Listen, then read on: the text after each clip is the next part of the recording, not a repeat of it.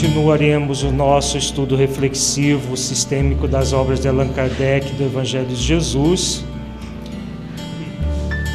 Estamos no módulo 5, o significado da imortalidade em nossas vidas. E hoje continuaremos trabalhando o tema imortalidade, evolução espiritual e conquista da felicidade.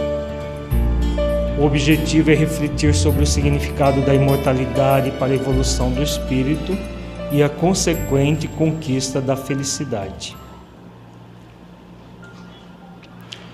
Vamos fechar os olhos, meditar sobre a essência e o significado de ser um espírito imortal em evolução. Entre em contato com você mesmo em essência buscando sentir-se um espírito imortal. Qual é para você o significado de saber-se um espírito imortal em evolução, destinado à felicidade? Como você sente essa realidade? Você sabe disso e a sente no coração?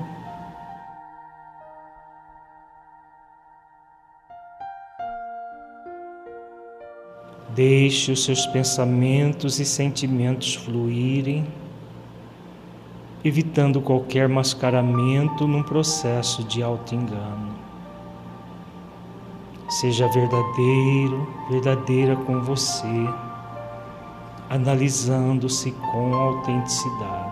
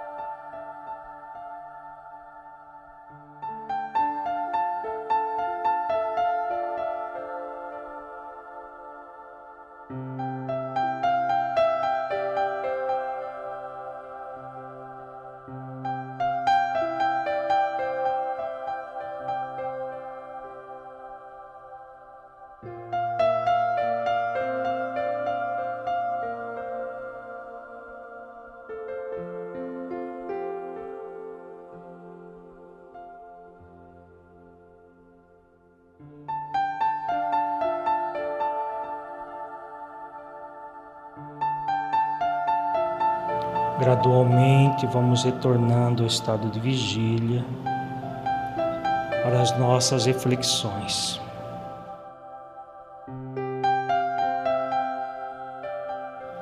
Nosso encontro passado vimos a missão maior do espírito imortal, que é conquistar a pura e eterna felicidade por meio do conhecimento da verdade e que uns aceitam submissos esse propósito existencial e outros se revoltam contra ele.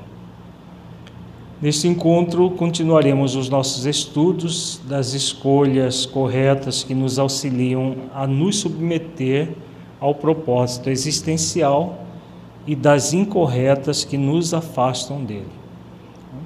Nós vimos, baseado na, nas questão 115 do Livro dos Espíritos, que todos nós somos criados simples e ignorantes e que temos uma missão, que é conhecer a verdade para nos aproximarmos de Deus. Então, nesse conhecimento profundo, nós conquistaremos a pura e eterna felicidade, passando pelas provas que Deus nos coloca para chegar a essa destinação. E os benfeitores dizem que uns aceitam submissos essa meta e outros murmuram. Então nós temos aqueles que realmente aceitam esse, essa, essa meta assinada na própria consciência, e aí com isso chegam mais rápido à felicidade, e outros que ficam se revoltando contra a própria meta, gerando sofrimento, infelicidade, até que cansem desse caminho.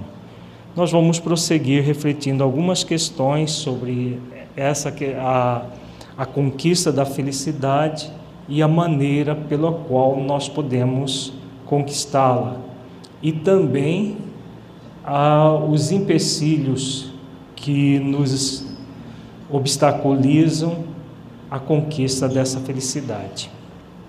Começaremos com a questão 804. Eh, Kardec pergunta: por que não outorgou Deus as mesmas aptidões todos os homens? Então, aquela pergunta: né, por que Deus não criou os homens perfeitos, os todos perfeitos? Nós já refletimos no nosso encontro passado que se Deus criássemos, criasse todos os espíritos perfeitos, seríamos perfeitos e inúteis, porque é, para que a justiça seja, fosse feita, só haveria espíritos perfeitos flutuando no universo sem ter o que fazer. Como o universo é da forma como ele é, Deus cria todos na mesma forma, com a mesma destinação. Mas como a sua criação é incessante, as aptidões de cada um de nós será, serão diferentes uns dos outros. Vamos ver na questão 804, que é praticamente um desdobramento da questão 115. Deus criou iguais todos os espíritos, mas cada um destes vive há mais ou menos tempo e, conseguintemente, tem feito maior ou menor soma de aquisições. A diferença entre eles está na diversidade dos graus da experiência alcançada e da vontade com que obram, vontade que é o livre arbítrio. Daí o se aperfeiçoarem uns mais rapidamente do que outros, o que lhes dá aptidões diversas.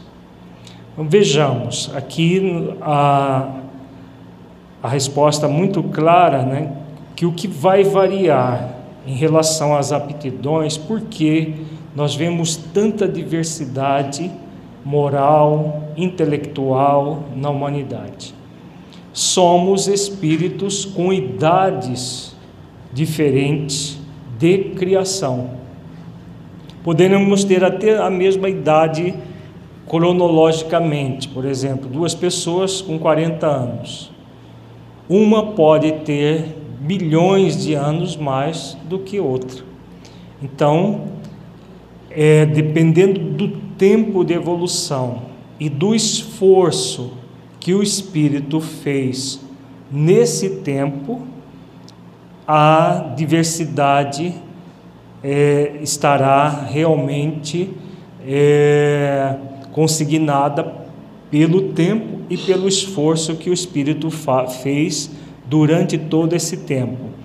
E o que vai, o fiel da balança é aquilo que eles colocam aqui. A vontade de obrar, de realizar as ações. Nós temos a liberdade entre utilizar da vontade a nosso favor ou contra nós quando nós tomamos consciência de que as leis divinas existem para que nós sejamos felizes, essa tomada de consciência vai nos auxiliar a utilizar a vontade a nosso favor.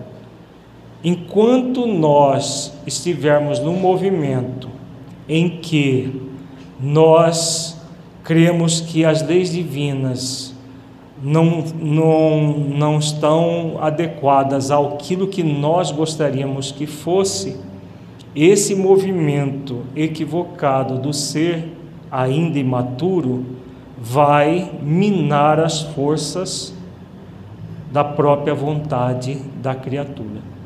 Porque o que vai acontecer quando nós entramos no movimento contrário às leis divinas, nós, nós ficamos energeticamente minados, desvitalizados.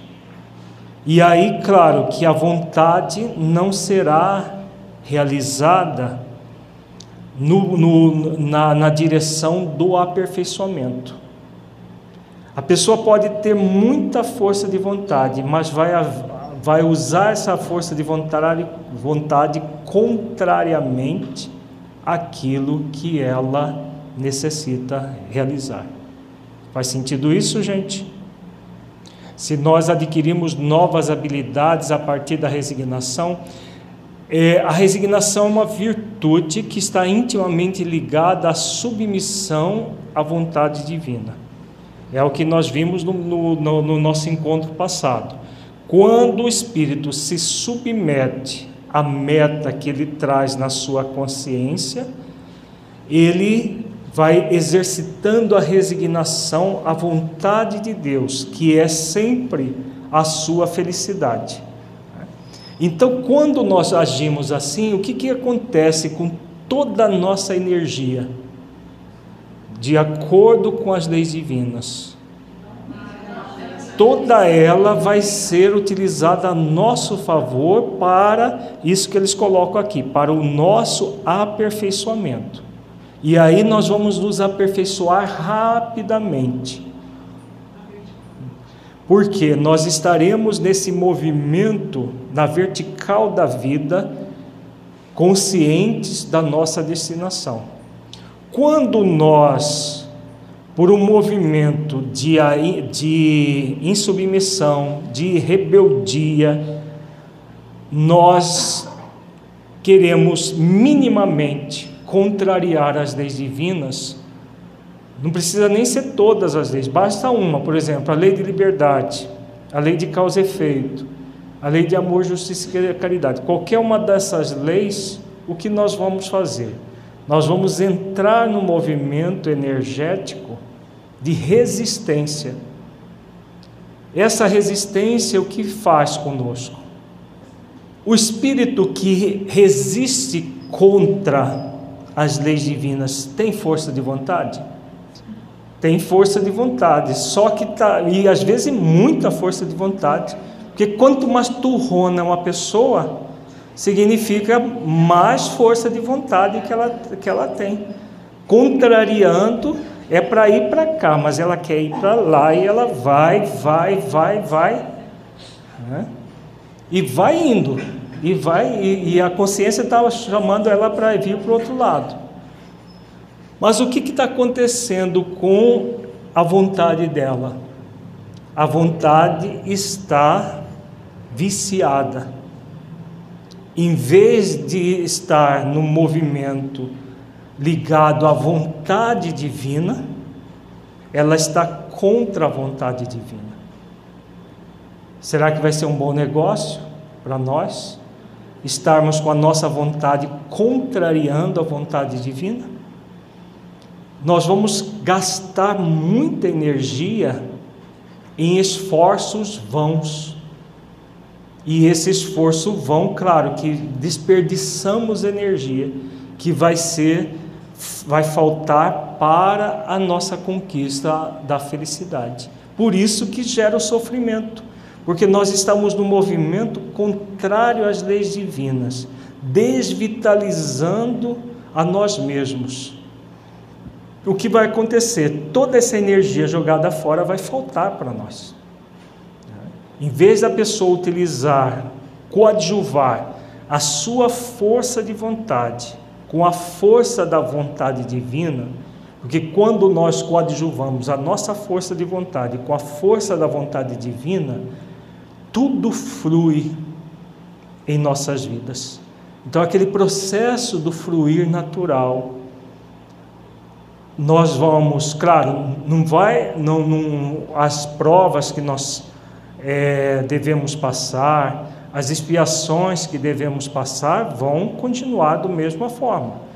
Não é o, a, essa a coadjuvar a nossa força de vontade com a força de vontade divina que tudo vai se transformar num bar de rosa na nossa vida. Isso é impossível.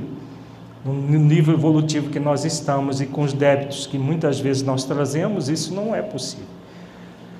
Só que o que acontece? O fluxo de vida na direção do bem vai se fazendo apesar de todas as provações, se tivermos expiações, tudo vai fluindo naturalmente e nós vamos evoluindo, nos aperfeiçoando. Quando nós resistimos, o que acontece? As provações e as expiações continuam as mesmas.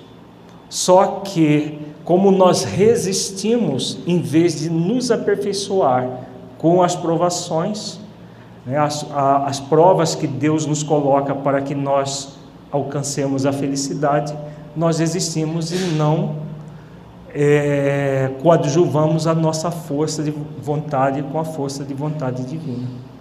É, por isso que Jesus ensina no, no, no Pai Nosso: seja feita a vossa vontade.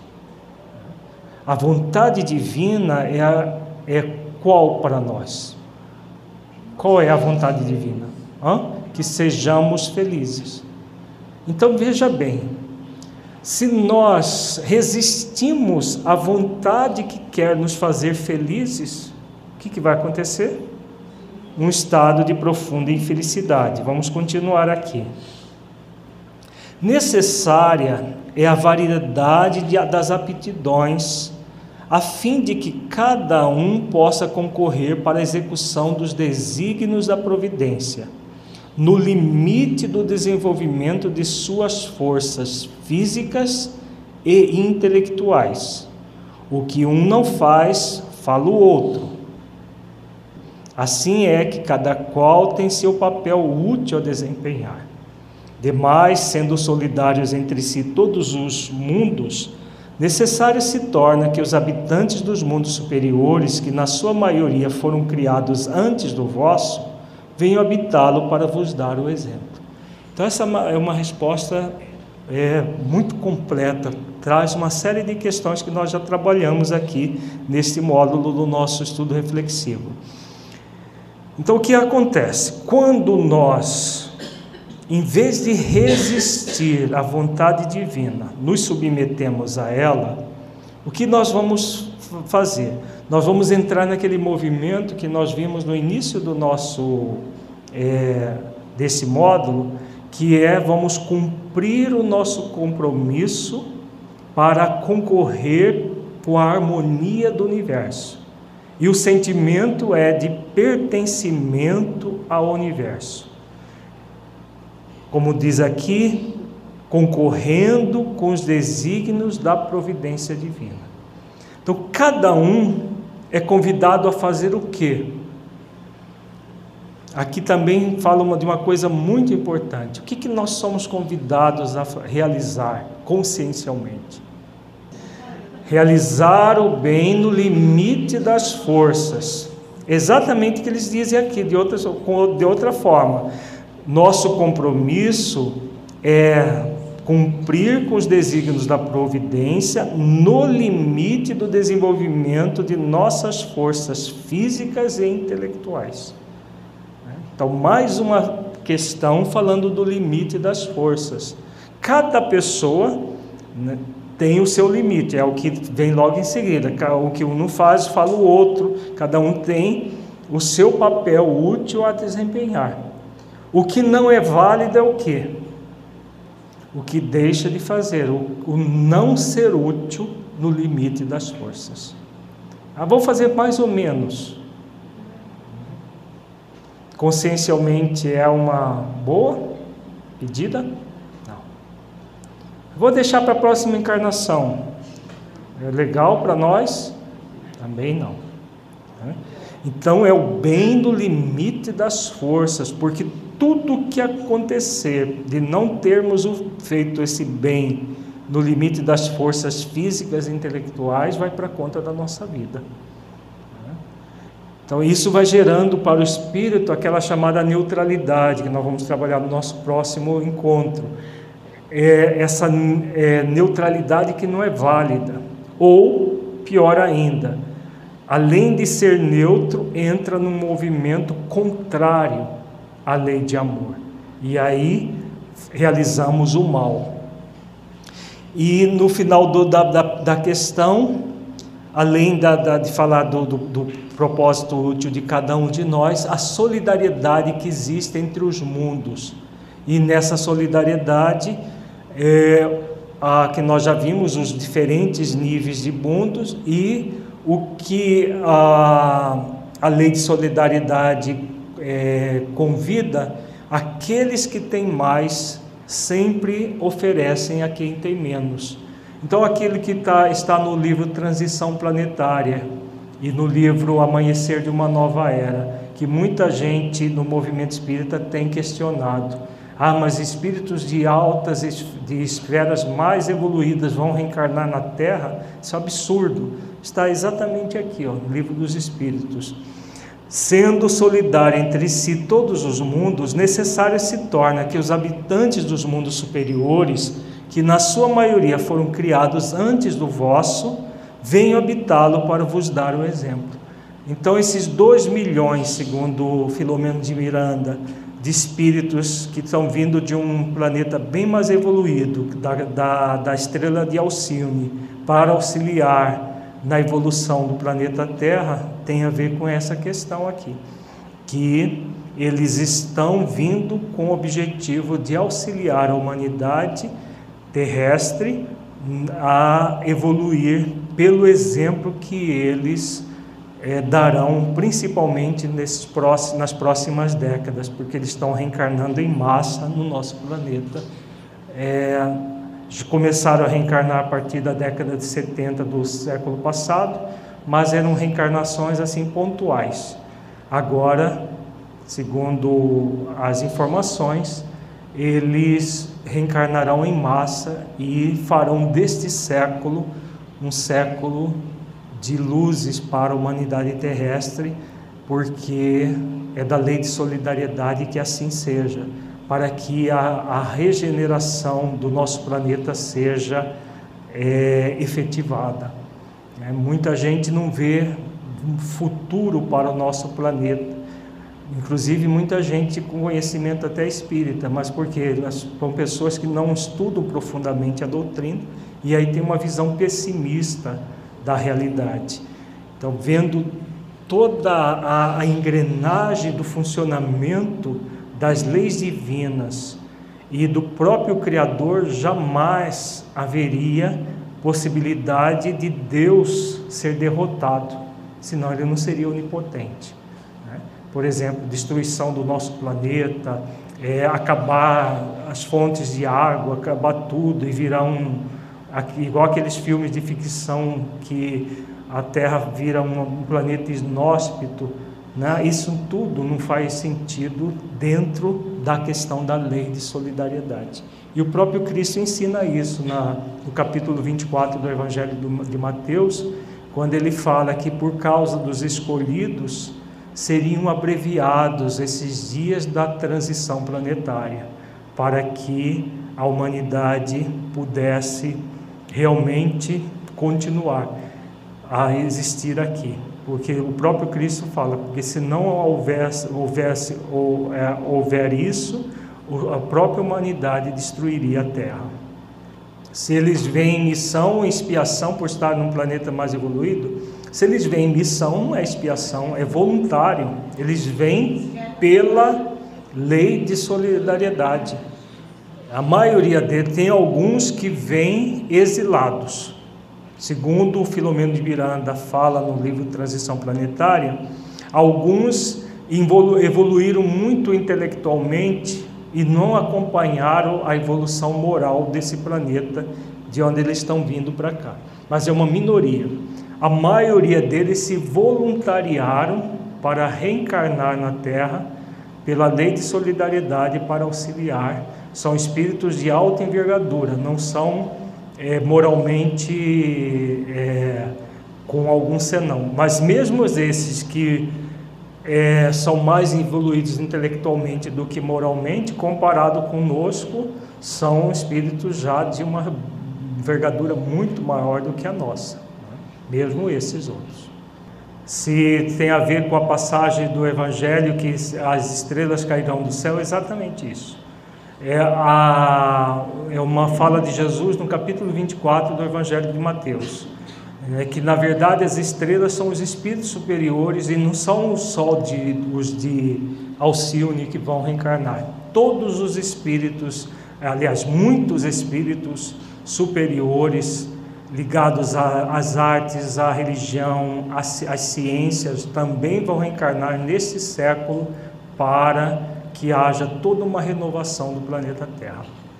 Uhum. Se, se a vinda desses espíritos irá, irá acelerar a evolução do planeta, é exatamente esse o objetivo.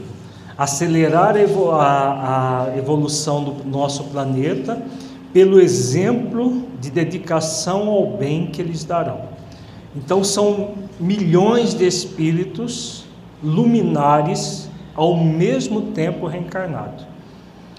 Dois milhões que vêm do planeta é, da, da estrela de Alcione e mais os terrestres vão ser aos centenas. É, se, se nós mergulharmos na história da humanidade e vermos, por exemplo, a presença de Francisco de Assis no século XII já fez diferença na em plena Idade Média um único espírito, juntamente com Clara de Assis, que também é um espírito superior que reencarnou. Só esses dois já fizeram uma grande diferença nas trevas que é, estavam a Terra nessa época. Né? Fizeram diferença em termos de, não dos feitos que eles fizeram, que foi muito pouco, mas da, da questão da proposta que até hoje se fala dela e se, se esforça-se para vivê-la. Agora imagina centenas de espíritos da mesma categoria, inclusive eles dois voltam, né? Clara e, e Francisco voltam a reencarnar na, na, na Terra, Emmanuel já reencarnou e muitos outros é, estão retornando à Terra para toda essa é, esse movimento de espiritualização na, da Terra. Agora imaginemos tudo isso ao mesmo tempo, não apenas a religião, né? porque esse daí vem na religião, mas os, os grandes cientistas de todos os tempos também vão reencarnar músicos, é, literatos. Né? Vitor Hugo, por exemplo, está coordenando uma grande equipe de espíritos ligados às artes que estarão reencarnando, e outros da área da ciência e, e, e todas da filosofia também, todas as áreas da humanidade. Tenhamos confiança no futuro, porque é da lei de solidariedade que as coisas sejam assim. Na questão 993, não há homens que só têm o instinto do mal e são inacessíveis ao arrependimento? E aí, gente? Que deve ser? Se existem pessoas que só têm instinto do mal e não se arrependem, hã? diz a psiquiatria que os psicopatas eles não se arrependem. Né? Estaria essa pergunta ligada aos psicopatas? Hã? A pergunta sim. Hã? A pergunta de Kardec está falando exatamente dos psicopatas que fazem o mal e não se arrependem, isso é verdade. Só que, para a psiquiatria, os psicopatas, como todo ser humano, é o quê? Um cérebro que pensa, né? Essa é a realidade? Não, não é essa a realidade. Então vamos ver. Dentro de uma visão espiritual é muito diferente. Já te disse que o, todo espírito tem que progredir incessantemente. Aquele que nesta vida só tem o instinto do mal, terá noutra o do bem, e é para isso que renasce muitas vezes. Pois preciso é que todos progridam e atinjam a meta. A diferença está somente em que uns gastam mais tempo do que outros, porque assim o querem. Aquele que só tem o instinto do bem já se purificou, visto que talvez tenha tido do mal em anterior existência. Então não há espírito que um dia não vá se arrepender. Se olhar uma existência apenas como um, uma, um processo é, que tem início e fim, aí realmente a psiquiatria teria razão se a existência fosse limitada. Então, o psiquiatra ou o psicopata não se arrepende. Mas porque ele está voltado transitoriamente ao mal, mas cedo ou tarde ele vai despertar para o bem. Por isso ele vai reencarnar quantas vezes forem necessárias passando pelas expiações. Porque pela lei de causa e efeito, todo mal que nós praticamos retorna para nós como um processo reeducativo. Né, daqui a pouco nós vamos ver a experiência de um espírito que estava nessa condição, num processo reeducativo, que antigamente se chamava de punitivo, né? mas que na verdade não é punição, mas é uma reeducação do espírito essa reeducação é sempre dolorosa, porque todo mal que nós praticamos é uma ação contrária ao amor e ela volta para nós sobre a, sobre a forma de sofrimento. Então, como o espírito vai sofrer as consequências do mal que ele pratica, então o psicopata que age sem pensar realmente no arrependimento, não sente nem culpa ao psicopata, quanto mais arrependimento, que já é um um estágio mais avançado, é uma questão momentânea, até que ele desperte a sua consciência. Se é nesse processo evolutivo que nós chegamos à ansiedade de consciência, é.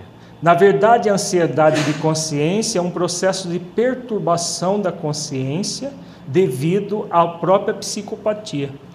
Porque o espírito extremamente empedernido no mal, que praticou o mal sem a mínima é, o mínimo sentimento de consciência em relação ao mal praticado, cedo ou tarde ele, ele muitas vezes sai de um extremo e vem para outro extremo. Ele vem para o extremo de é, sentir culpa, uma culpa intensa pelo mal praticado. Então essa culpa é o que? É um processo de ansiedade de consciência ele é tão negativo é, e para o espírito porque ele, ele faz com que o espírito se mantenha estagnado. Então o espírito se mantém estagnado quando ele se culpa, assim como ele se mantém estagnado quando ele faz o mal. Né? Para que ele possa se renovar frente à vida, é necessário que ele se arrependa o arrependimento já é positivo, já não é mais uma ansiedade de consciência.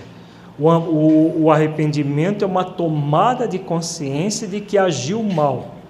E se agiu mal, o que, que é o espírito que toma consciência que agiu mal deve fazer? Deve tomar, a partir de tomar da, da tomada de consciência, espiar e depois reparar. Tá?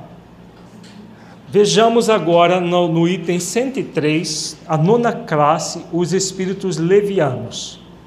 São ignorantes, maliciosos, irrefletidos e zombeteiros. Metem-se em tudo, a tudo respondem, sem se incomodarem com a verdade. Gostam de causar pequenos desgostos e ligeiras alegrias, de intrigar, de induzir maldosamente em erro por meio de mistificações e despertezas. A esta classe pertencem os espíritos vulgar, vulgarmente tratados de duendes, trasgos, gnomos, diabretes. Então, são espíritos. Eh, nós estamos estudando a, a escala espírita né, desde o nosso encontro passado. Esses espíritos são os espíritos levianos, que é, eles fazem mal mais por troça, por brincadeira, do que diferente dos espíritos inferiores da, da que nós vimos no, no, no nosso encontro passado, que fazem o mal pelo prazer de fazer o mal. Esse daqui não. Ele faz o mal, como diz Kardec, para causar desgostos, é, para intrigar, para induzir maldosamente em erro.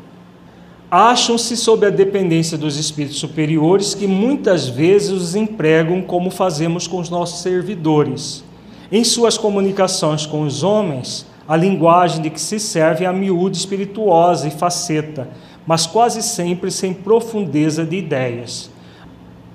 Aproveitam-se das esquisitices dos ridículos humanos e os apreciam mordazes e satíricos. Se tomam nomes supostos, é mais por malícia do que por maldade. Então, esses espíritos, quando não enveredaram pelo mal, como eles estão em evolução, eles vão ser usados pelos espíritos superiores para quê? Né, nós vimos na questão 540 isso. Alguém lembra? Para todos os fenômenos da natureza, para a proteção das matas, para a proteção dos, é, das nascentes de rios, para a produção de, de, de, de chuva. Então, eles são espíritos, como ele diz aqui, utilizados pelos espíritos é, superiores como servidores da natureza. Por isso que esses espíritos são chamados de elementais por muita gente. Né? Que, que são os elementais? Nada mais são do que esses espíritos que estão no processo de evolução e como estão no processo de evolução, são usados pelos espíritos superiores para proteger a natureza. Então, aqui, por isso que Kardec diz aqui, vamos ver aqui no final, a gente é, são os chamados duendes, trasgo, gnomos, diabretes, né, que muita gente acha que não são seres humanos, mas são sim, são seres humanos, ainda num processo é, rudimentar de evolução, mas que, como nós vimos também no nosso encontro passado, todos os espíritos, independente do nível de evolução, podem ser úteis, se desejarem. Então, eles que estão ainda é, é, evoluindo, ah, se não entram no processo de rebeldia, envereda pelo caminho do mal, podem ser utilizados pelos benfeitores dessa forma aqui. Se são espíritos com E maiúsculo, sim, sim já, já estão na segunda é, grau da escala. Né? O primeiro são espíritos inferiores, o segundo são espíritos levianos. Então, eles são espíritos já humanos, mas ainda é, com pouca capacidade intelectual e moral. E por isso são utilizados pelos benfeitores para esses fenômenos ligados à natureza. Né? Para cuidar mesmo, cuidar da, da das matas, da, das, é, dos animais, dos vegetais. É, existe até uma comunicação de um deles na revista Espírita, que ele fala que ele era um espírito que cuidava das flores. Né? Na verdade, era um espírito desses que, a, que é, e inclusive esse que comunica era um coordenador, não era um espírito desses é, que, que estão iniciando o seu processo evolutivo. Se ele relata, sim, André Luiz, em várias obras dele, relata esses espíritos que muitas vezes são evocados pelos espíritos é, é, superiores para atender a necessidade de outros espíritos.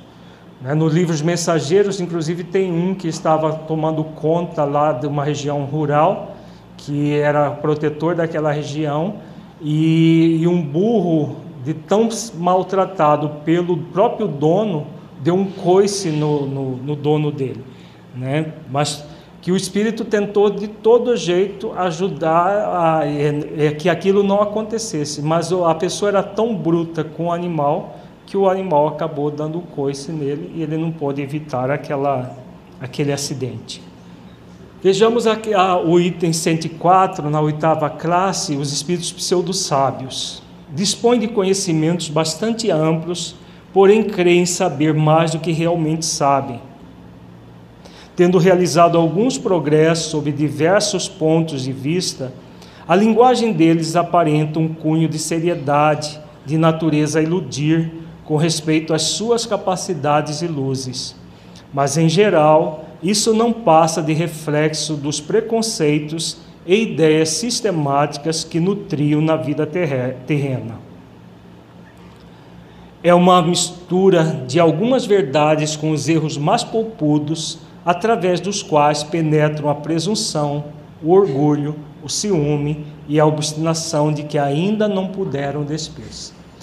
Aqui já são espíritos inteligentes, muito inteligentes, mas pouco moralizados e que utilizam da sua capacidade intelectual para iludir as pessoas. É essa categoria de espíritos aqui que produzem os, os fenômenos chamados de fascinação, muito comum no movimento espírita hoje. Eles usurpam nomes venerandos de espíritos de superiores, principalmente, como o Dr. Bezerra de Menezes, Joana de Ângeles e outros, Emmanuel, e utilizando-se desses nomes, se comunicam e hoje enganam muita gente, muita gente mesmo dentro do movimento espírita. Sempre enganaram, né, desde sempre. Na verdade, até João Evangelista fala: né, não creais em todos os espíritos. No, no próprio no, nas epístolas de João ele já falava disso que na, na época do cristianismo primitivo havia o chamado profetismo, que nada mais era do que a, a mediunidade que acontecia nas igrejas. E esses espíritos pseudo-sábios já se comunicavam naquela época. Claro, com muito menos intensidade do que hoje. Hoje está lastrado essa atuação dos espíritos pseudo-sábios, utilizando de diferentes médiums e escrevendo, inclusive, muitas e muitas obras que são publicadas é, mensalmente no movimento espírita e que aparece exatamente isso que Kardec coloca aqui: a presunção, o orgulho, o ciúme, a obstinação, que de, de que ainda não puderam despir-se, e utilizando de médios que também agem como presunçosos, orgulhosos, vaidosos e que acreditam que são propagadores de uma nova revelação e tudo mais acabam sendo utilizados por esses espíritos.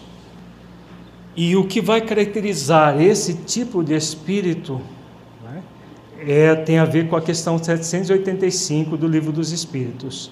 Kardec pergunta: qual o maior obstáculo ao progresso?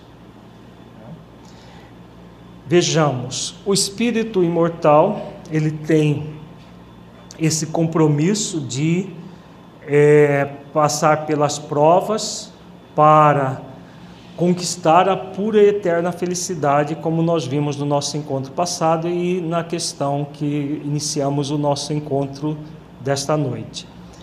É, nesse, nessa trajetória, o espírito passa por múltiplos obstáculos que existem dentro dele mesmo e fora dele. Agora, qual é o maior obstáculo ao progresso do espírito imortal?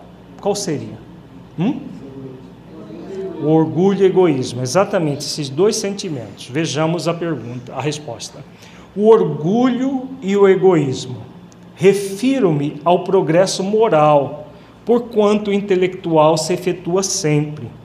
À primeira vista, parece mesmo que o progresso intelectual reduplica a atividade daqueles vícios desenvolvendo a ambição e o gosto das riquezas, que a seu turno incitam o homem a empreender pesquisas que lhe esclarecem o espírito. Assim é que tudo se prende no mundo moral como no mundo físico, e que do próprio mal pode nascer o bem. Curta, porém, é a duração desse estado de coisas, que mudará a proporção que o homem compreender melhor que além da que o gozo dos bens terrenos proporciona, uma felicidade existe maior e infinitamente mais duradoura. Então é o orgulho e o egoísmo, dois sentimentos que são extremamente cultuados por aqueles que veem a vida do corpo como a a, a principal é, ocupação da, da, das criaturas. E, é, como diz aqui, né, a, a, a pessoa ela para obter riquezas, para obter os gozos puramente terrenos, ela não mede é, é, esforços para conquistá-los. Mesmo que todos nós saibamos que a vida no corpo é efêmera. Mas como a maioria ainda cultua o materialismo, acha que ao morrer tudo se acaba, o que, que normalmente as pessoas vão buscar? Se tudo se acabasse mesmo logo depois da morte do corpo, não seria uma coisa lógica? Se, quanto mais egoísta fosse a pessoa, melhor, não é? Porque a hora que morre tudo acaba. Então, se quanto mais eu é, tiver para mim, mas eu gozo, daqui a pouco está todo mundo virando pó, então eu já tive aquilo que eu é, queria aqui no, no mundo físico. Né? Se essa fosse a realidade, seria lógico. Só que não é essa a realidade. A realidade é que nós somos espíritos imortais. E como diz o texto aqui, uma felicidade existe maior e infinitamente mais duradoura que a felicidade consequente ao exercício da, das questões morais da vida, porque faz com que o espírito se conecte com a força da vontade divina, como nós vimos agora há pouco. Ao conectar-se com a força da vontade divina, tudo flui nele. Enquanto que, se ele estiver no movimento egoísta egocêntrico, acreditando que ele é apenas um corpo e que daqui a pouco vai morrer, o que, que acontece com a maioria das pessoas que vivem assim? Se não todas. É possível viver bem com B maiúsculo assim? Não. Elas podem ter tudo que o dinheiro compra, não pode? Pode podem ter gozos e mais gozos do ponto de vista é, material. Agora, quando a nossa consciência não está em sintonia com a consciência cósmica, que chamamos de Deus, o que, que acontece conosco? Acontece uma coisa que nós já trabalhamos aqui. Hã? Ele entra em carência. O que, que o espírito não se sente? Ele não se sente pertencendo ao universo. E uma inquietude permanece com o espírito, apesar do gozo material externo. Ele não se sente bem com ele mesmo. Não é possível.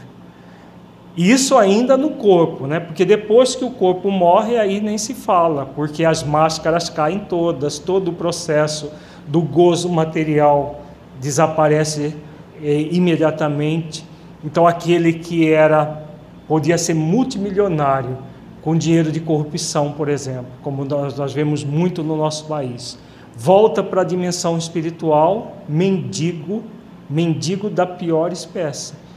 Né? Quando volta só mendigo, aí é, até, aí é, é mais ameno, porque ah, normalmente esses espíritos, diz ah, no livro Nosso Lar de André Luiz, eles voltam dementados, cegos, surdos, né, porque utilizaram de todos os sentidos sensoriais, utilizaram de, da inteligência para se locupletar com a própria sociedade onde viviam.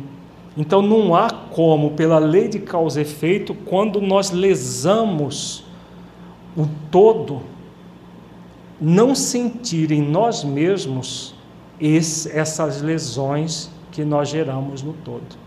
Então, o resultado do materialismo nesse nível, que é do egoísmo, do, do orgulho, é o espírito sentir, desde o movimento de, do vazio interior, de não se sentir pertencendo ao universo, ainda no corpo, apesar de cercado de todo luxo, ele, ele vai sentir tudo isso na dimensão espiritual quando as máscaras todas caírem.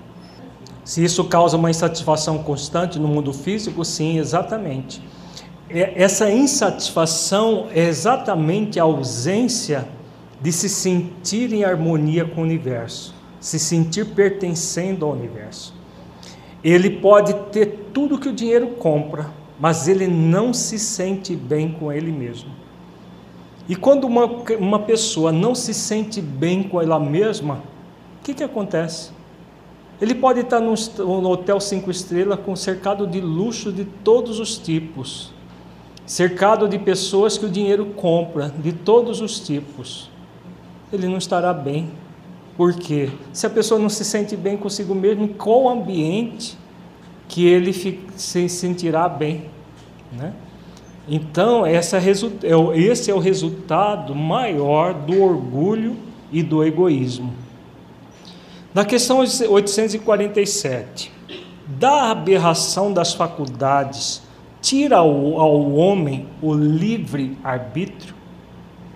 Essa questão foi colocada propositalmente, porque nós vamos estudar o caso de uma pessoa é, que usou do seu livre arbítrio para, é, é, devido ao, ao orgulho e egoísmo, utilizou muito mal os seus recursos como espírito e renasceu idiota.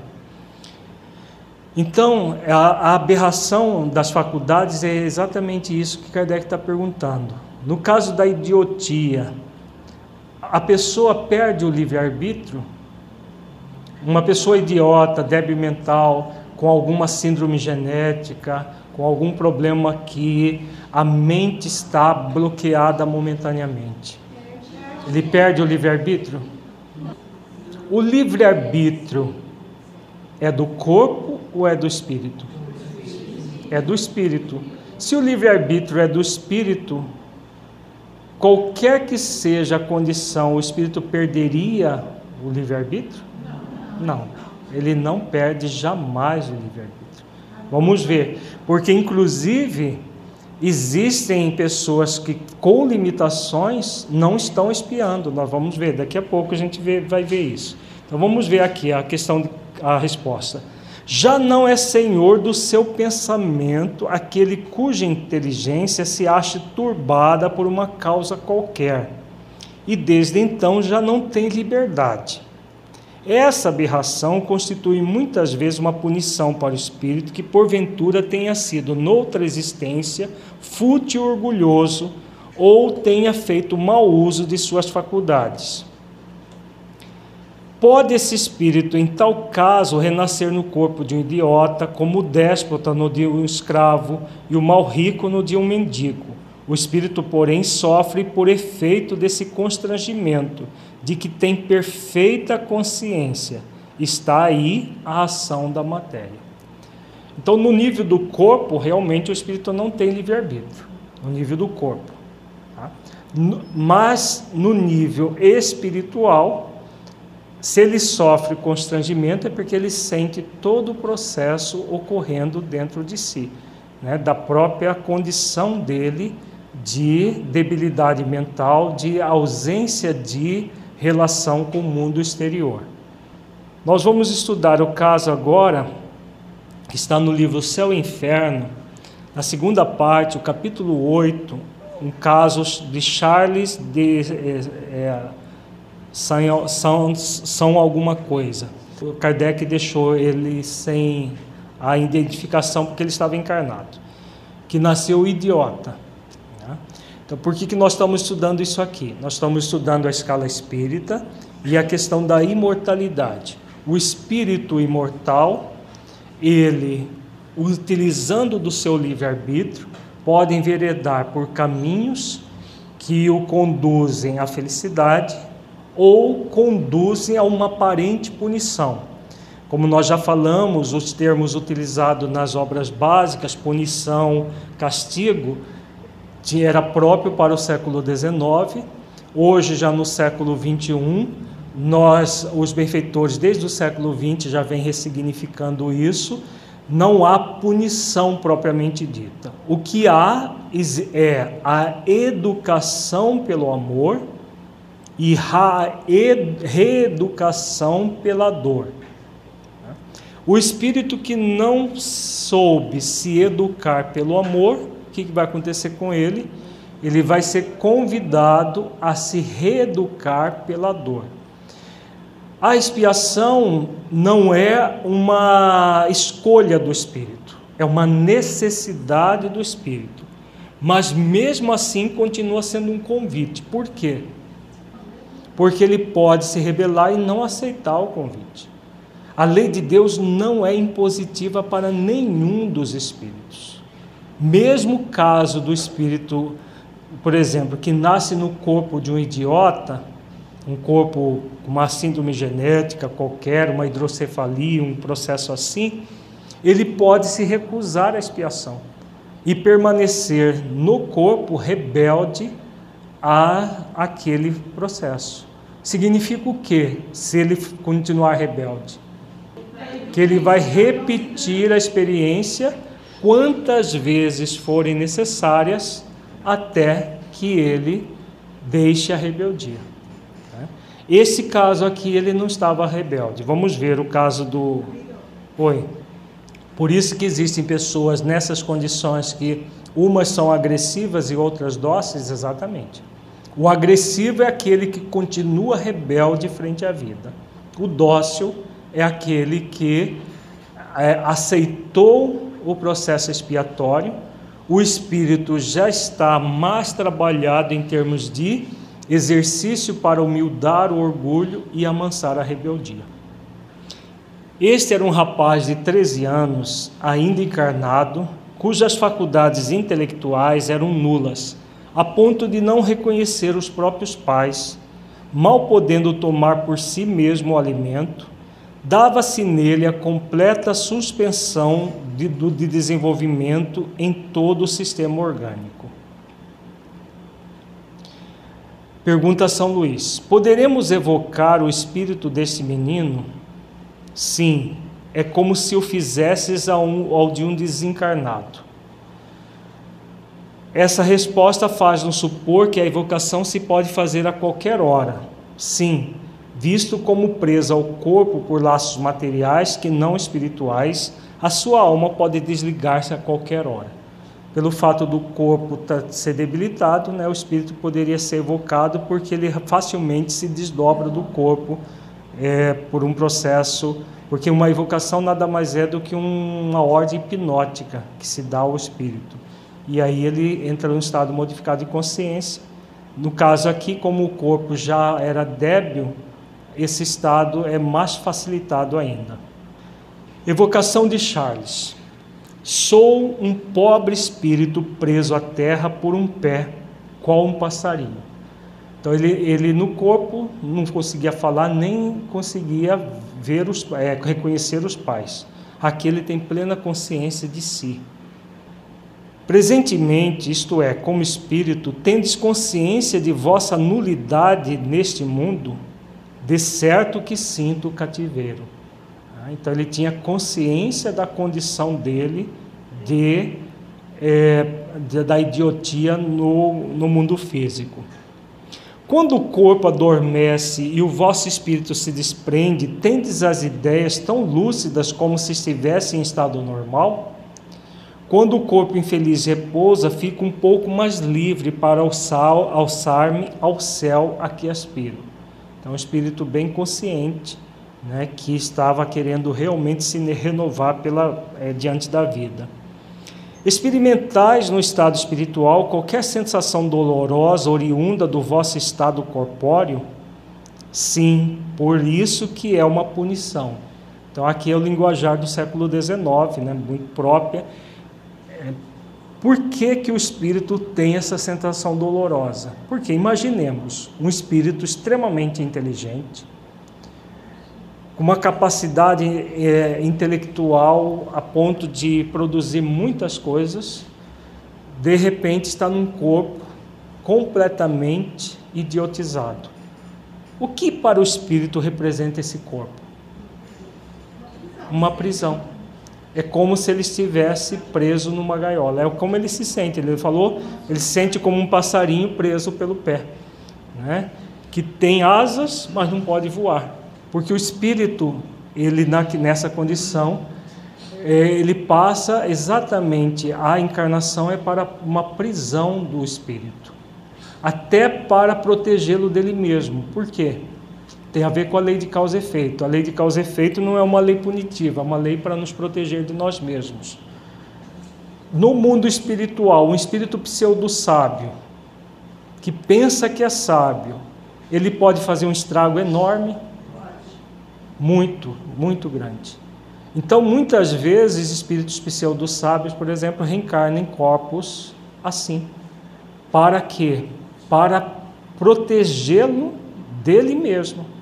No, porque no mundo espiritual, o espírito extremamente inteligente, ele pode fazer muito mal às pessoas.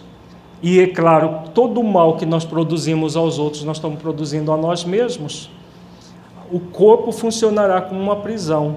Se, é, se ele acolhe aquela oportunidade como um processo reeducativo, é igual o preso que também vai para a prisão na nossa sociedade. Não tem pessoas que permanecem rebeldes e querem fugir de todo jeito e chegam lá, fazem, é, chegam até matar companheiros na prisão. E não tem aqueles outros que aceitam a, a, é, aquele processo e, e mudam e, e se melhoram e saem da prisão melhores do que entraram.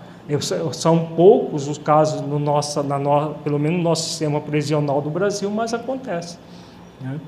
Então, o espírito é a mesma coisa. O espírito desencarnado, é claro que o espírito, numa condição é, de prisão, como o espírito permanece lúcido, ele pode escolher entre é, aceitar, acolher aquele processo ou se rebelar contra ele mas sempre será para proteger dele mesmo. Então não vejamos como uma punição, mas como um processo reeducativo. Lembrai-vos da, da precedente encarnação, ó sim, e ela é a causa do meu exílio atual. Aqui é um outro fenômeno que acontece que faz com que o espírito ele expie o processo porque ele se lembra da encarnação anterior. Existem espíritos, uma vez nós atendemos um espírito encarnado, que ele vivia na, inclusive ele ficava mergulhado na existência anterior.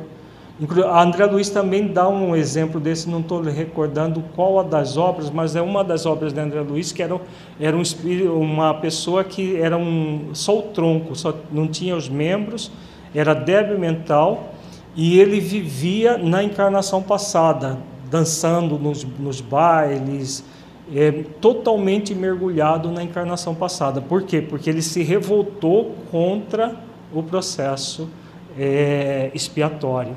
Nesse caso aqui, ele acolheu o processo expiatório, mas lembrava do, do, da encarnação anterior. Que existência era essa a de um jovem libertino no reinado de Henrique III. Essa é a causa dele estar assim. Dizeis ser uma, ser uma punição à vossa condição atual. Acaso não a escolheste? Não. Por que, que ele não escolheu? Porque o processo expiatório não é uma escolha, né? é uma necessidade. É uma necessidade do espírito se reeducar porque ele não soube se educar amorosamente. Como pode vossa atual existência servir ao vosso adiantamento no estado de nulidade em que vos achais? Para mim não há nulidade, pois foi Deus quem me impôs essa contingência. Então vejamos a consciência dele, né? Ele não, a, a, para as pessoas que estão vendo é, é, numa, numa situação materialista, né, o débil mental é uma pessoa nula. Né, uma pessoa com uma hidrocefalia, uma síndrome genética, parece que aquela encarnação não serve para nada. Né.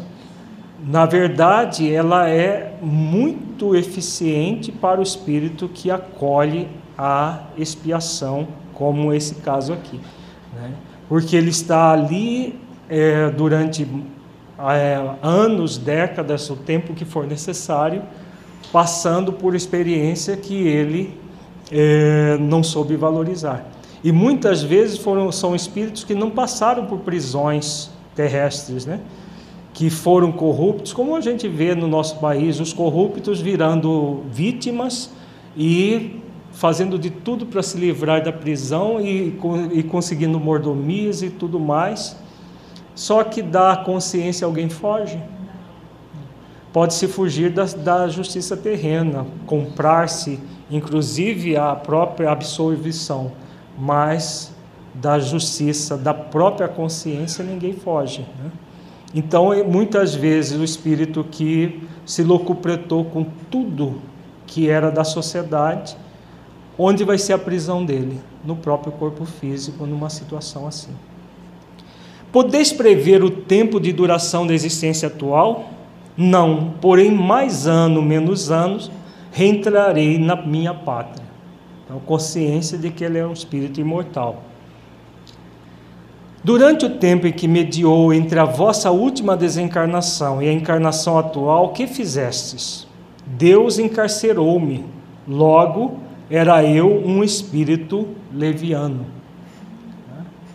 Então, mesmo entre a, a na erraticidade, ele ficou é, cerceado, né? porque era um espírito que iria fazer muito mal a ele próprio e aos outros. Tendes quando, quando acordado a consciência do que se passa, apesar da imperfeição dos vossos órgãos? Vejo e ouço, mas meu corpo nada vê nem percebe. Então o espírito ele é lúcido, é igual o espírito em coma. As pessoas que estão em coma acontece a mesma coisa. Elas veem, elas ouvem, elas sabem tudo o que está acontecendo, só que o corpo não responde a, aquilo que está acontecendo com o espírito. A mesma coisa do, do idiota. Poderemos fazer algo de proveitoso por vós? Nada. A São Luís, em se tratando de espírito encarnado, as preces têm a mesma eficácia que para os desencarnados? As preces, além de sempre úteis, agradam a Deus. No caso deste espírito, elas de nada lhe servem imediatamente, porém mais tarde Deus las levará em conta. Porque a prece que se faz, ela vai ficar na psicosfera do espírito e cedo tarde ela vai penetrar na sua psicosfera atendendo alguma necessidade dele. Mas claro que a prece não tiraria ele daquela situação que estava naquele momento. Nota de Kardec.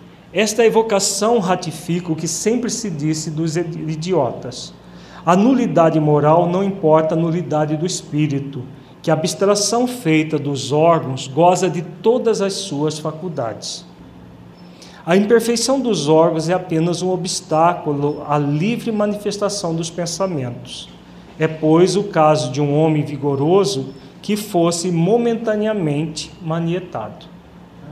Então, momentaneamente, ele está cerceado na sua inteligência, porque é, usou mal a sua inteligência. Instrução de um espírito sobre os idiotas e os cretinos, dada na sociedade de Paris. Esses termos eram usados no século XIX, hoje já não se usa mais, porque na verdade colocava-se no, no, no mesmo é, grupo diferentes problemas genéticos, por exemplo, síndrome de Down, era tudo chamado de idiota ou cretino. É, e a, a, hoje tem já muitas síndromes genéticas de, detectadas e aí as pessoas são chamadas por essas síndromes, o nome das síndromes. Os idiotas são os seres castigados pelo mau uso de poderosas faculdades, almas encarceradas em corpos cujos órgãos impotentes não podem exprimir seus pensamentos. Esse mutismo moral e físico constitui uma das mais cruéis punições terrenas, muitas vezes escolhidas por espíritos arrependidos e desejosos de resgatar suas faltas. Então, aqui, novamente, reforçando, os termos punição e, e, é, e castigo devem ser vista como processos reeducativos em si mesmo. Então, são expiações em que o espírito está sendo convidado a se é, a sentir na pele aquilo que ele produziu em outras pessoas. Né? Porque quando nós usamos mal a nossa inteligência para ferir os outros, o que, que nós estamos fazendo? Estamos ferindo a nós mesmos. Nós estamos utilizando um instrumento do Espírito, um atributo do Espírito, que é a inteligência, para agredir pessoas. Então, quando nós fazemos isso, nós estamos ferindo a nós mesmos. Mas ferindo o que em nós? Ao nosso próprio órgão perispiritual, que é o instrumento da, da, da inteligência. Qual é? O cérebro. Quem usa mal a inteligência vai, tá, vai lesar exatamente o seu cérebro perispiritual. E aí, quando for formar um novo, um novo corpo, ele vai formar um corpo com essa debilidade. Né? Então, vejamos que é causa e efeito, simplesmente. Não é um processo que o espírito superior chega, não, você vai ser punido porque você. Todas as vezes que nós agimos do mal, nós produzimos um efeito desse mal praticado. Então, aquele que lesou a sua, usou mal a sua inteligência, ele lesa a mente, lesa o cérebro, e aí não há como formar um corpo normal numa futura existência, não é possível. Aquele que, por exemplo, utilizou da sua inteligência muito mais do que, no caso do, do, do Charles, ele foi leviano, deve ter uh, aquele sedutor que, que usa da inteligência para. É, fazer falcatruas pequenas e, ou, ou maiores, mas existe também aquele que usa inteligência, um, um Hitler ou outra situação que ele usa a inteligência, que não precisa ser tão drástica, mas usa a inteligência para fazer conluios, para é, criar situações que vão ferir não uma ou duas ou dez pessoas, mas uma coletividade inteira, por exemplo. Né? Então, o que, que ele está fazendo? Ele está utilizando da inteligência para fazer conluios. Esses conluios são feitos às surdinas para prejudicar outras pessoas. O que, que essa pessoa está criando para o futuro dela? Que doença que é a pessoa tem, em que a mente fica fragmentada ela sente que está sendo perseguida, que as pessoas estão fazendo compros contra ela. Esquizofrenia. Né? Então ela está criando uma futura esquizofrenia. Por quê? Ao utilizar de toda a inteligência para fazer esse tipo de falcatruas, para perseguir pessoas, para é, criar conluios vários, ela faz isso aos outros, mas ao fazer isso aos outros, ela está fragmentando a própria mente.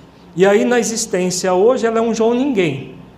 Mas ela entra, por exemplo, no, num banco, tem lá duas, três pessoas conversando sobre alguma questão na fila, ela acha que estão fazendo, aquelas pessoas que ela nunca viu na vida, estão fazendo algum comprô contra ela. Então a gente já vê pela própria doença o que está acontecendo com o espírito, que, como que o espírito é, que sentimento é esse que ele está se manifestando? De uma forma doente, mas continua manifestando. Egocentrismo, né? Ele é o centro das atenções, orgulho, vaidade, presunção, não é? Mesmo sentimento que nós vimos agora mesmo na escala espírita, ele entra num, num banco, pessoas que ele nunca viu na vida estão fazendo compro contra ele. Quem que ele pensa que é? Né? As pessoas nem sabem quem ele, quem ele, que, quem ele é. Às vezes é um João ninguém do ponto de vista social, mas a pessoa se acha importante. As pessoas estão fazendo complô contra mim. Mesmo que ela, que ela já seja alguma coisa, mas os outros estão sempre fazendo coisas contra ela, porque ela, ela é mais importante do que os outros. Até na doença manifesta-se o processo moral de origem. Né? Claro que a, na doença a mente fica totalmente fragmentada, ela não concatena as ideias é, direito, mas é tudo produzido por esse movimento do espírito contra a vida. A pergunta da, a respeito de Ivone Pereira, que, que relata no livro Recordações da Mediunidade, que ela teve a opção entre escolher vir num corpo deformado, com debilidade mental, ou com a mediunidade. Se ela já tinha alguma conquista que justificou isso, exatamente. Exatamente isso que acontece. O que, que ela já tinha? Conquistado a mediunidade, que é uma conquista do espírito, não é uma dádiva. É uma conquista do espírito. Inclusive, na, já no século é, 15, 15, não, 16, né? Na noite de São Bartolomeu, ela já tinha mediunidade aflorada, ostensiva, que foi utilizada para o mal, mas já tinha. Então, é, como ela tinha essa habilidade já conquistada, já desenvolvida, foi colocada para ela a opção de escolher entre passar a vida toda se esforçando em prol do, do semelhante ou nascer com a debilidade mental. Ela preferiu né, se tornar essa grande média que ela, que ela fez. Por quê? Por que isso? Existe uma lei que determina isso. Qual lei? A lei de misericórdia. Tudo que for possível amenizar o sofrimento do espírito é, é buscado. Até para o suicida isso acontece. No livro Memória Suicida é colocado isso. No caso da Ivone era uma suicida que por ela mesma não haveria méritos. Agora, pela lei de misericórdia e as possibilidades de, é, de, de ser útil, então escolheu, e ela pôde escolher a, a possibilidade de ser útil. Então, no caso dela, ela expiou e provou ao mesmo tempo porque a vida dela não foi fácil também, não. Foi uma expiação o tempo todo, só que foi uma expiação moral, porque ela tinha uma a conquista suficiente para isso. No caso desse espírito aqui, ele não tinha. Então aí só, só resta aquela. É, quando ele não tem conquistas para poder fazer opções, vai haver a necessidade dele passar por aquilo que. Pobreza, carência Exatamente. Carência afetiva, carência moral, é, carência moral não, carência material, né? E, e todo o esforço de renovação que ela se propôs. Qual uma boa pergunta. Qual deve ser a nossa postura em relação a esses espíritos que estão espiando? Muita compaixão deles.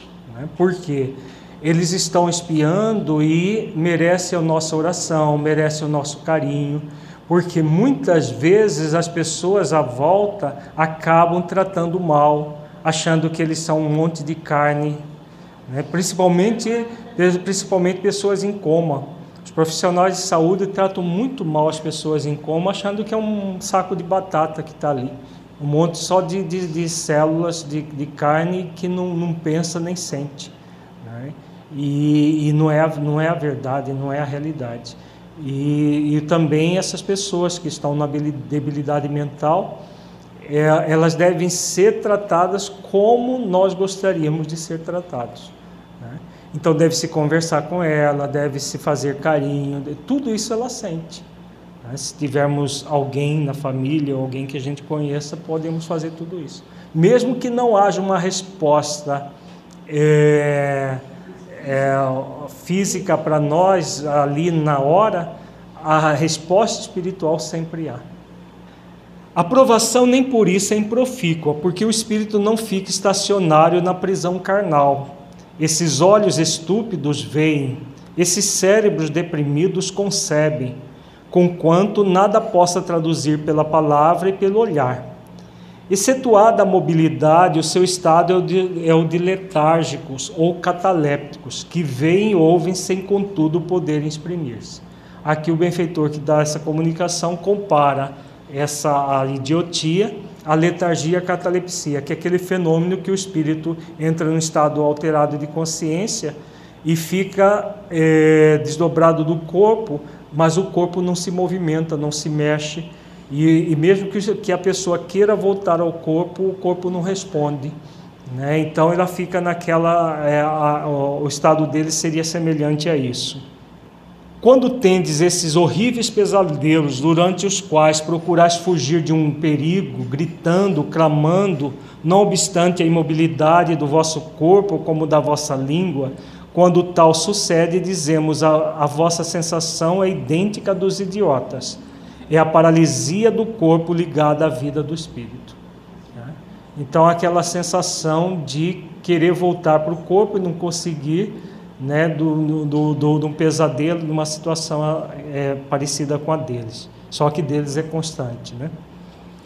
Assim se explicam quase todas as enfermidades, pois nada ocorre sem causa, e o que chamais injustiça da sorte é apenas a aplicação da mais alta justiça. Então, por isso que não é uma punição, não é um castigo. É a aplicação da justiça naquilo que existe de mais elevado na justiça. Por quê? Que é a aplicação da justiça mais elevada porque é para proteger o espírito dele mesmo, para evitar que ele permaneça infeliz. Então, é extremamente justo e misericordioso, inclusive todo esse sofrimento.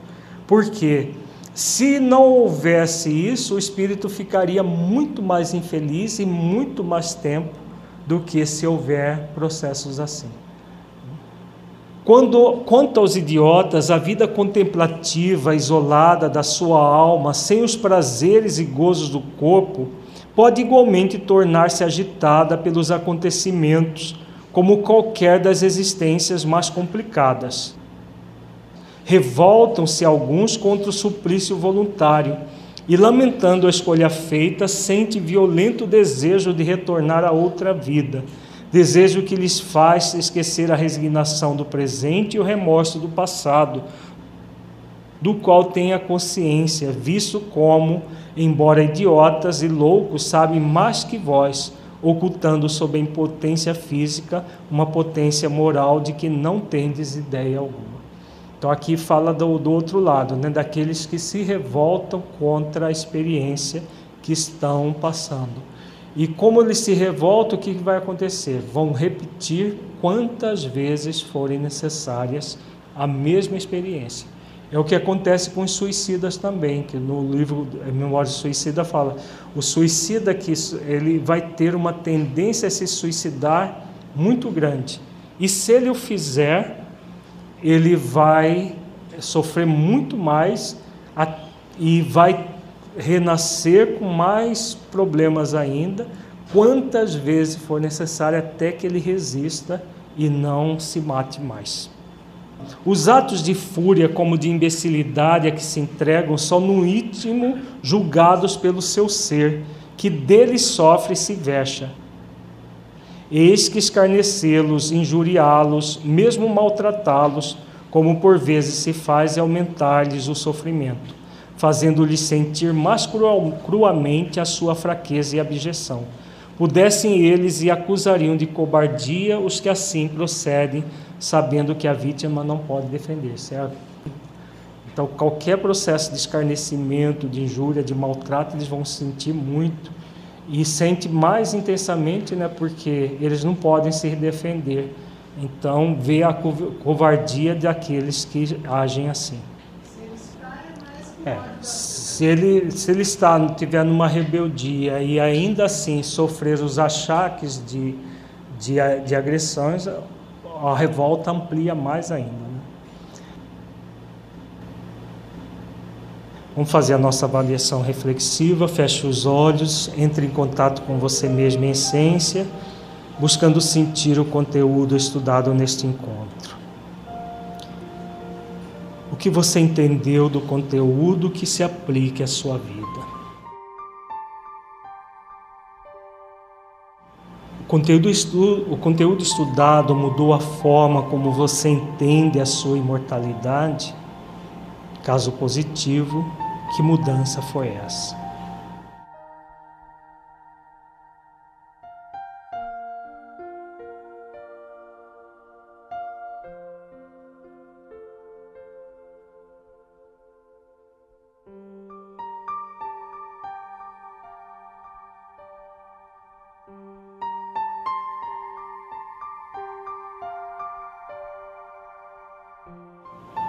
Neste encontro, refletimos sobre a imortalidade, evolução espiritual e conquista da felicidade. Somos convidados a conhecer a verdade, trabalhando pela nossa completa desmaterialização, desenvolvendo as virtudes essenciais da vida para nos aproximarmos de Deus, conquistando a felicidade. Como você se sente buscando esse caminho? Como é para você realizar esforços para desenvolvê-lo?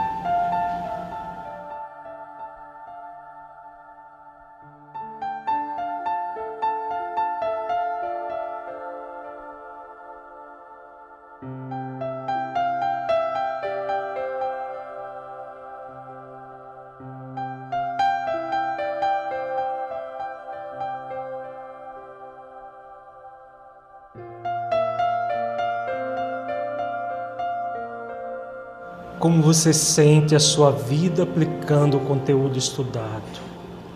Você sente que ele pode melhorar a sua vida em sua busca de autotransformação e nas suas atividades na prática do bem?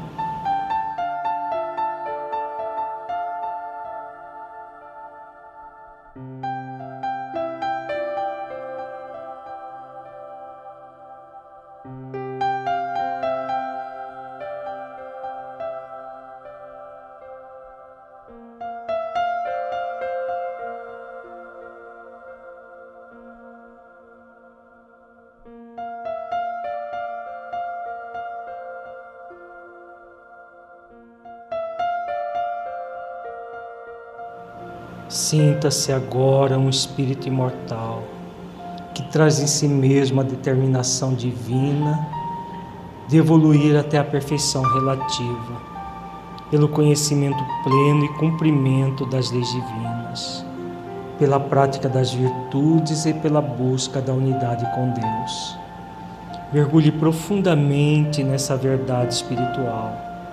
Sinta, veja-se cumprindo as leis divinas e desenvolvendo todas as virtudes essenciais da vida ao longo do tempo, sentindo plenamente a sua imortalidade, dádiva para que você alcance a perfeição.